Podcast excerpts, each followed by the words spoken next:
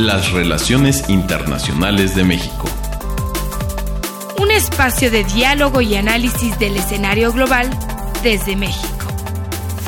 México no está solo y lo que sucede en el mundo nos afecta a todos. Presentado por Radio UNAM y el Instituto Matías Romero de la Secretaría de Relaciones Exteriores. ¿Qué tal? Muy buenos días a nuestro auditorio de Radio UNAM. Los saluda Alejandro Alday, director del Instituto Matías Romero. Hoy tenemos nuestro programa Las Relaciones Internacionales de México, donde pues hemos escogido un tema que es muy importante para nuestro país y las relaciones que mantiene con un país que es entrañable para México, para nuestra comunidad como es el Líbano. México y Líbano se caracterizan por tener estrechos lazos de amistad, particularmente por la presencia de una cantidad muy numerosa de comunidad libanesa, la cual suma aproximadamente medio millón de personas, siendo esta una de las comunidades pues, más importantes, más activas, más presentes dentro de la sociedad mexicana. Y a 75 años del establecimiento de las relaciones diplomáticas, la cercanía entre ambos países pues, ha permitido naturalmente un diálogo muy cercano, de mucha confianza, que también debe reforzarse de manera continua. Para hablar sobre este tema y sobre la relación que mantiene México con Líbano está con nosotros y tenemos mucho gusto de recibir al embajador José Ignacio Madrazo, nuestro embajador en Líbano. José Ignacio, bienvenido esta mañana al programa. Muchas gracias Alejandro, me siento muy complacido de estar hoy contigo. Quiero agradecerte a ti, al Instituto Matías Romero y a tu equipo esta invitación y esta oportunidad para platicar un poco de la relación entre México y Líbano. Nosotros encantados, embajador. Para nuestro auditorio sería muy importante que pudieras compartir con él una breve pues, radiografía de la situación de Líbano, desde la situación geopolítica, las condiciones que determinan su política exterior, para poder entender el papel dentro de la compleja dinámica que hay siempre en Medio Oriente. Por supuesto, déjame empezar rápidamente para mencionar dos o tres características de la relación que entre México y Líbano que me parecen muy interesantes, son muy peculiares y luego pasar inmediatamente al tema de la situación regional. Lo primero que me llamó mucho la atención en Líbano es que México tiene una imagen muy positiva en Líbano. Realmente es impresionante lo cerca que los libaneses sienten a México por una razón muy sencilla a diferencia de lo que mucha gente piensa, porque Líbano ha tenido conflictos serios, violentos,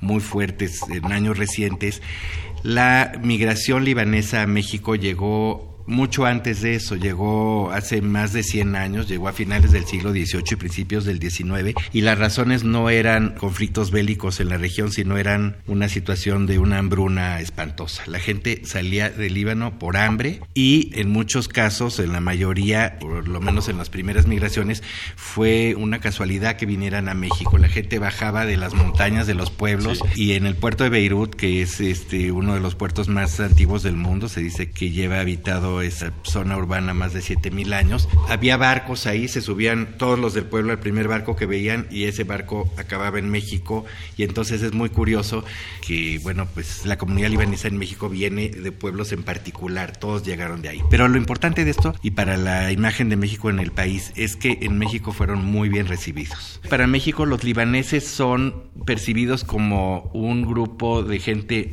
muy emprendedora, muy trabajadora, muy buena para los negocios, pero si vemos nosotros a la comunidad de origen libanés en México, está distribuida en todo el país, hay zonas donde hay más, pero está en todo el país, está muy bien organizada, conocemos nosotros el Centro Libanés, que es hoy la representación real de la comunidad libanesa, pero hay la Asociación de Abogados eh, Libaneses de Quintana Roo, la Asociación de Médicos Libaneses de Durango, y esto les da una fuerza y una presencia en la sociedad muy importante.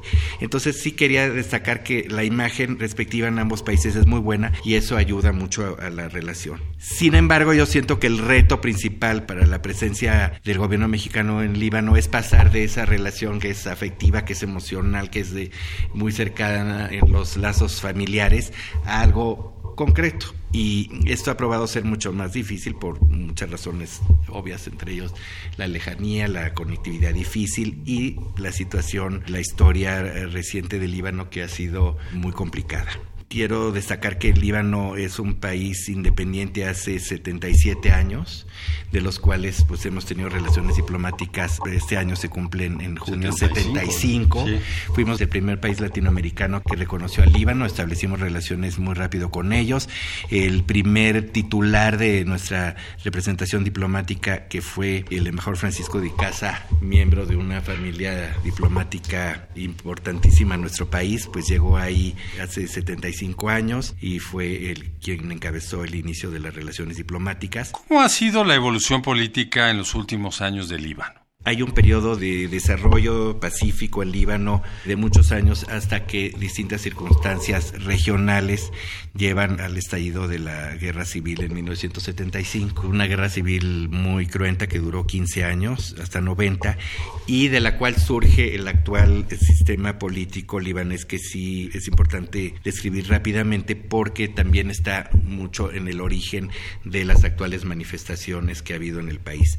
Y eso, eso quería llegar embajador, porque sabemos que en Líbano hay una estructura social pues que es compleja, se constituye por diversas comunidades religiosas y que la repartición en puestos de gobierno a veces eh, presenta roces, pero en general ha permitido establecer sistemas manejables ¿Cómo podría usted explicar esos elementos que han permitido mantener un equilibrio a pesar pues, de este mosaico étnico, de este mosaico religioso que coexiste dentro del Líbano? Yo creo que tienes absolutamente toda la razón. Yo creo que es muy importante ver un mapa y ver cómo pues el Levante y esa zona pues es el paso entre Europa hacia Menor y Oriente, por lo cual de las 10 asentamientos humanos que se consideran más antiguos en el mundo, Tres de ellos están en Líbano. Y Líbano es un territorio pequeñísimo y pensar que tres ciudades que son Biblos, Beirut y Sidón son tres de los principales asentamientos y más antiguos en el mundo. Y ahí se establecieron o surgió la civilización fenicia que todos conocemos, pero también pasaron los griegos, también pasaron los romanos y hay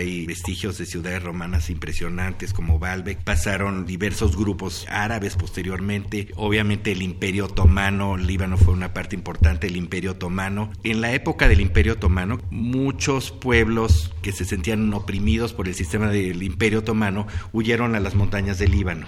Y ahí se encontraron con grupos de distintas religiones, de distintas etnias, y aprendieron a convivir en una zona muy pequeña y muy difícil, digamos, geográficamente. Y curiosamente, incluso para resistir, digamos, el sistema tan estricto del Imperio Otomano, se dieron alianzas que no parecían naturales. Entonces, por ejemplo, los primeros maronitas, que eran un grupo cristiano que huía en las montañas y se escondía, se aliaron con grupos musulmanes. Desde entonces establecieron formas de convivencia que probaron ser positivas Respetadas, ¿no? También los grupos ortodoxos en Líbano que todavía hay hasta hoy son también muy importantes. Entonces hay estas 18 comunidades religiosas y que están en el origen del sistema político y social que conformó el nuevo país eh, a partir de su independencia. Han convivido tradicionalmente bien, hubo una serie de factores, muchos de ellos externos, que provocaron la guerra civil, pero Líbano es muy curioso ver cómo la tradición de convivir entre ellos es muy arraigada y está muy en el interior de las personas. Por ejemplo, yo me he dado cuenta que a veces, yendo por ciertas regiones del Líbano, digo, esta región es mayoritariamente cristiana, y lo primero que ve uno en el momento que dices eso es una mezquita, ¿no? Bueno, es que es mayoritariamente cristiana, pero hay grupos sunitas, como esta mezquita. Ah, perfecto. Vas 300 metros más adelante y una mezquita chiita y una iglesia ortodoxa griega. Entonces sí, pues hay zonas donde hay mayoritariamente de un grupo u otro, pero en realidad conviven en todo el país. A raíz de la guerra civil se estableció un sistema en el cual eh, se quiso hacer un equilibrio entre las distintas eh, confesiones religiosas. En esa época se considera que había más o menos 60-65% de cristianos y el resto tanto de sunitas como de chiitas y se decidió por parte de todos en un acuerdo el que el presidente de la República siempre fuera un cristiano maronita, que el primer ministro del Líbano siempre fuera un musulmán sunita y que el presidente del Parlamento, que es una figura política de prácticamente del mismo nivel, influencia y demás de los otros dos, fuera un musulmán chiita.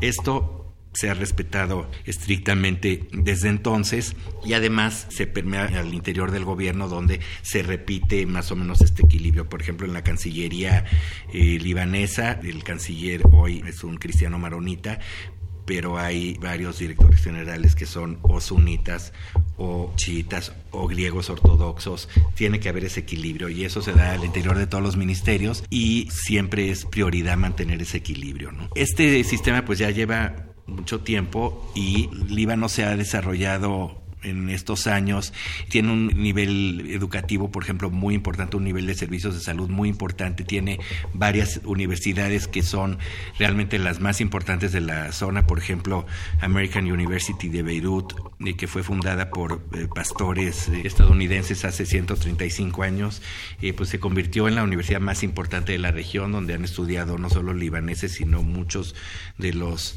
principales políticos, escritores y demás árabes.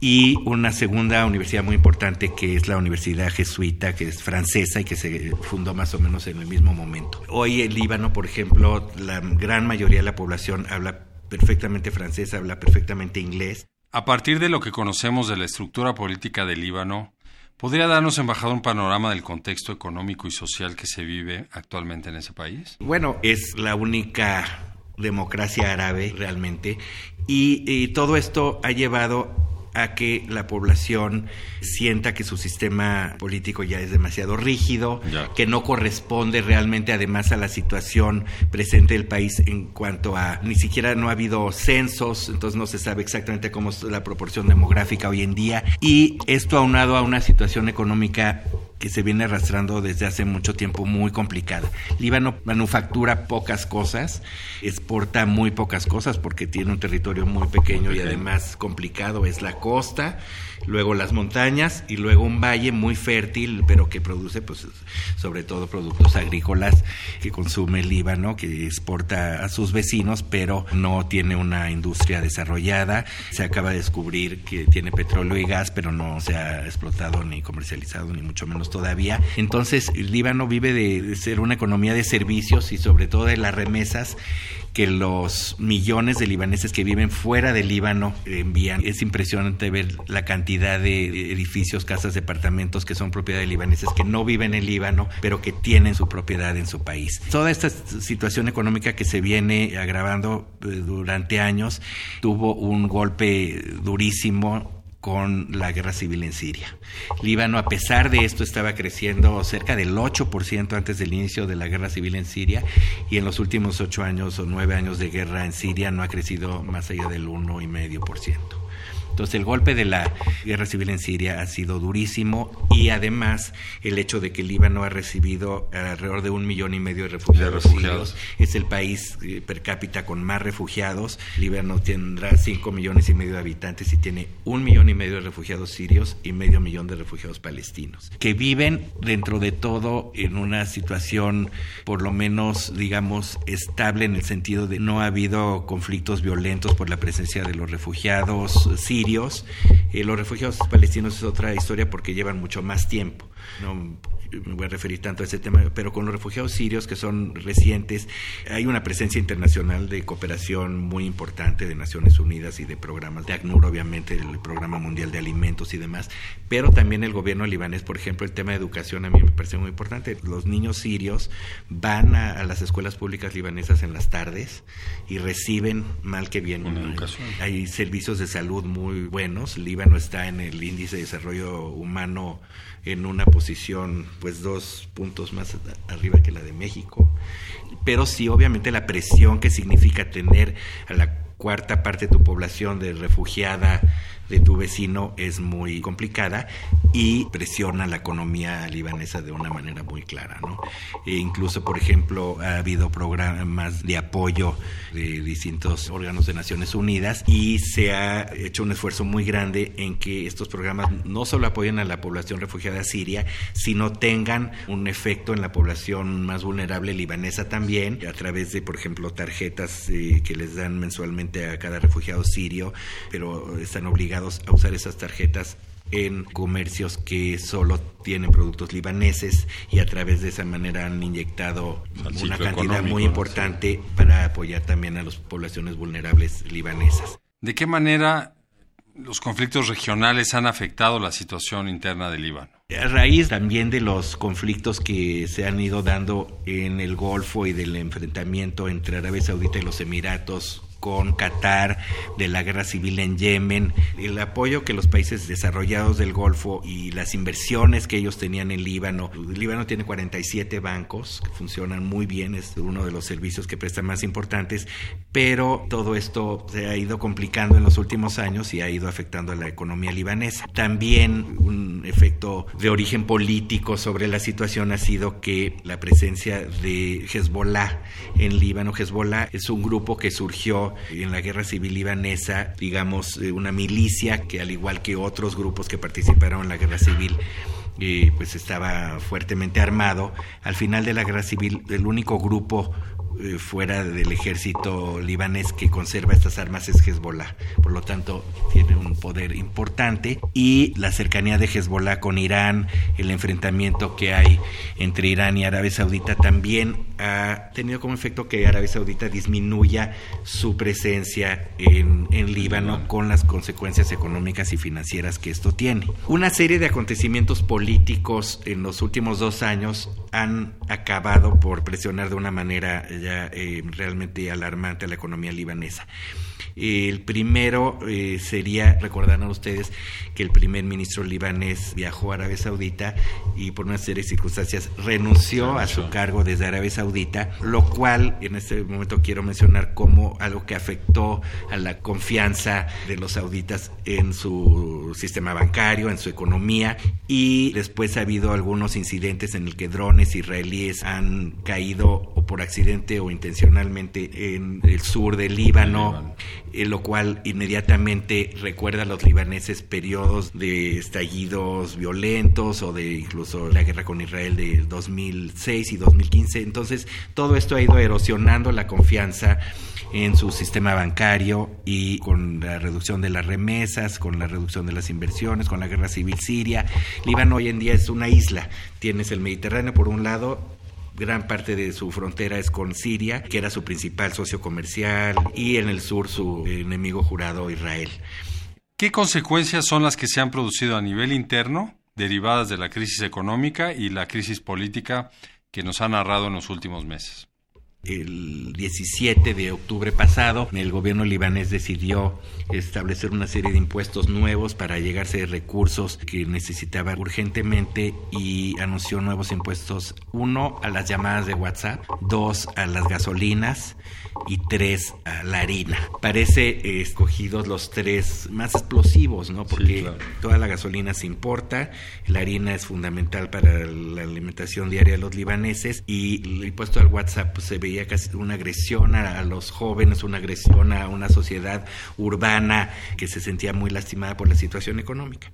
El anuncio del impuesto del WhatsApp no duró ni dos horas pero el surgimiento espontáneo de las manifestaciones fue muy impresionante. Realmente fue un jueves y el domingo hubo una manifestación en Beirut que se calcula que reunió a prácticamente dos millones de personas. O sea, la mitad del país estaba ahí. Era realmente impresionante ver esto. Y digamos que la exigencia principal era acabar con el sistema político de divisiones religiosas, acabar con la corrupción y acabar con esa clase política que lleva gobernando Líbano desde su independencia, sustituyéndola por un gobierno de tecnócratas. ¿Qué nos puede decir sobre los acontecimientos que se presentaron a finales del año pasado? ¿Cuáles son los retos que afrontan en la actualidad? El presidente del Líbano, por ejemplo, el general Aoun, fue uno de los principales participantes en la guerra civil, fue presidente interino del Líbano hace más de 45 años. Y otros eh, políticos vienen de la misma época y la gente exige un cambio y fue muy claro rápidamente que el principal objetivo era que haya un gobierno que no tenga estos intereses, que sea completamente de especialistas. El gobierno del primer ministro renunció y desde entonces Líbano estuvo con un gobierno digamos, encargado, en el que ya no tenía un mandato que pudiera tomar decisiones importantes, que pudiera llevar a cabo las reformas económicas que se venían posponiendo por mucho tiempo.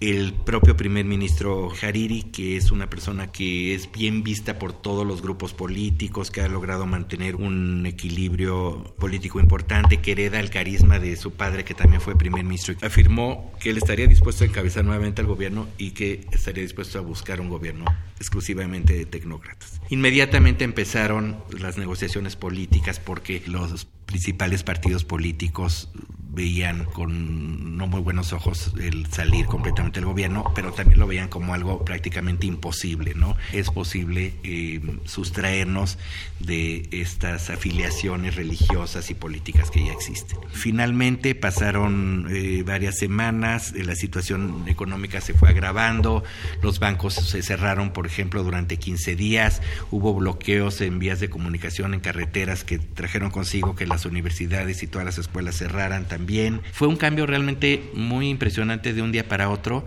en el que la situación económica nada más se venía agravando. ¿no? Eh, aunque el Banco del Líbano no estableció eh, oficialmente un control de cambios un control de capitales, los bancos mismos lo hicieron de una manera muy desordenada. Algunos bancos permitían ciertas cosas, lo cual nada más contribuyó al caos. Y finalmente, y esto me parece a mí la paradoja más clara del sistema político libanés y de la preocupación de la gente por el mismo, es que se decidió nombrar a un primer ministro como lo dice la tradición política y la ley libanesa, sulmán sunita, independiente hasta donde puede ser independiente Líbano. Este señor es uno de los vicepresidentes de American University, pero lo más interesante es que fue propuesto por el principal partido cristiano y por el principal partido musulmán chiita y por Hezbollah y no obtuvo el apoyo de ningún sunita, empezando por el del propio primer ministro. Creo que esto demuestra lo complejo del sistema en el que tienen los demás partidos que encontrar alguien que no es miembro de su confesión religiosa, que no es miembro de su propio partido. Y desde el nombramiento de este señor hasta ahora no ha logrado formar este gobierno de tecnócratas que los manifestantes siguen exigiendo. No ha vuelto a haber manifestaciones de esas dimensiones, pero sí la capacidad de juntar a mucha gente y de protestar porque no se toman decisiones y demás está ahí. O sea, no, no ha habido manifestaciones de dos millones de personas desde entonces pero sí ha habido muchas manifestaciones, casi diario, nuevos cierres de carreteras y de calles. Entonces, esa es la situación que tenemos hoy en día.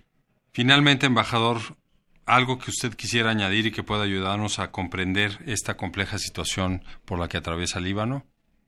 A esto se agrega el deterioro de la situación regional en un país donde la influencia de Arabia Saudita es tan importante, la influencia de Irán es tan importante, la presencia occidental es tan importante, el hecho de que el conflicto entre Irán y Estados Unidos llegara a una situación explosiva, pues obviamente tiene un impacto en el país muy fuerte y pues la preocupación que existe hoy en Líbano de que a la situación interna tan delicada se sumara una guerra en la región pues es muy palpable no afortunadamente hemos en los últimos días tenido signos de que se quiere evitar que esto escale pero es una situación tan sensible y tan volátil que pues sí hay que seguirla con muchísima atención y estar consciente de que es una situación riesgosa, peligrosa. Pues muchas gracias, embajador, por esta descripción tan detallada sobre cómo está estructurado, digamos, el poder en Líbano, estos indicadores económicos que han ido a la baja por las razones que nos ha compartido y cómo se encuentra en este momento la situación en cuanto a la integración de un gobierno que por una parte demanda a la gente, pero por otra, dada la realidad que nos describes, presenta todavía muchos retos para poder integrar algo que sea orgánico, aceptable para todos y además con una sociedad pues muy empoderada. Las sociedades de hoy en día están muy empoderadas, muy bien informadas, con medios de comunicación al momento, entonces no se espera que pueda ser una solución pues tan fácil como se podría pensar en otras ocasiones. Quiero agradecerle, embajador, por haber estado con nosotros esta mañana con una descripción tan completa, tan detallada sobre el Líbano, un país tan cercano a México. Es pues un placer para nosotros tener esta colaboración, embajador. No, muchísimas gracias a ustedes y de verdad les agradezco esta oportunidad. Le agradecemos a José Ignacio Madrazo, embajador de México en Líbano, por su participación en nuestro programa Las Relaciones Internacionales de México. También les agradecemos a ustedes, nuestro auditorio, por su atención y los invitamos a que nos escuchen el próximo martes a las 10.15 horas a través de Radio UNAM en el 860 de AM. Y les invitamos también a que consulten este y todos los programas eh, a través de nuestra plataforma SoundCloud en la cuenta del Instituto Matías Romero, en nuestra página web, en nuestras redes sociales, ahí las encuentran. Quiero agradecer la producción del programa que estuvo a cargo de Ana Teresa Sáenz la realización de Jorge Escamilla y la operación técnica de Gilberto Díaz. Muy buenos días, se despide de ustedes Alejandro Alday desde el Instituto Matías Romero. La política exterior de México debe ser una herramienta fundamental para la consecución de los ejes primordiales para el actual gobierno, el desarrollo económico y social, remontar la desigualdad, lograr una mejor distribución del ingreso, a la par de la austeridad y el combate a la corrupción. Por ello, el número 117 de la Revista Mexicana de Política Exterior primera edición por entero bilingüe en español e inglés, dedicada a la promoción económica, turística y cultural de México, expone con todo detalle cómo México desplegará en el mundo, desde ahora y en los próximos años, una diplomacia integral encaminada a la ejecución de una política exterior que redunde en beneficio de la cooperación, la economía y el comercio, el turismo, la cultura, así como los intereses de México y de los mexicanos que radican en el exterior.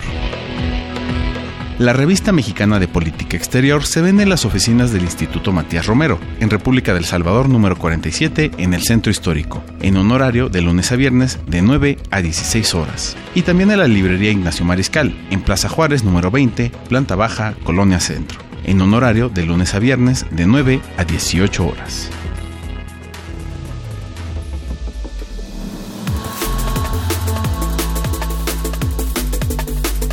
Las relaciones internacionales de México. Un espacio de diálogo y análisis del escenario global desde México. Presentado por Radio UNAM y el Instituto Matías Romero de la Secretaría de Relaciones Exteriores.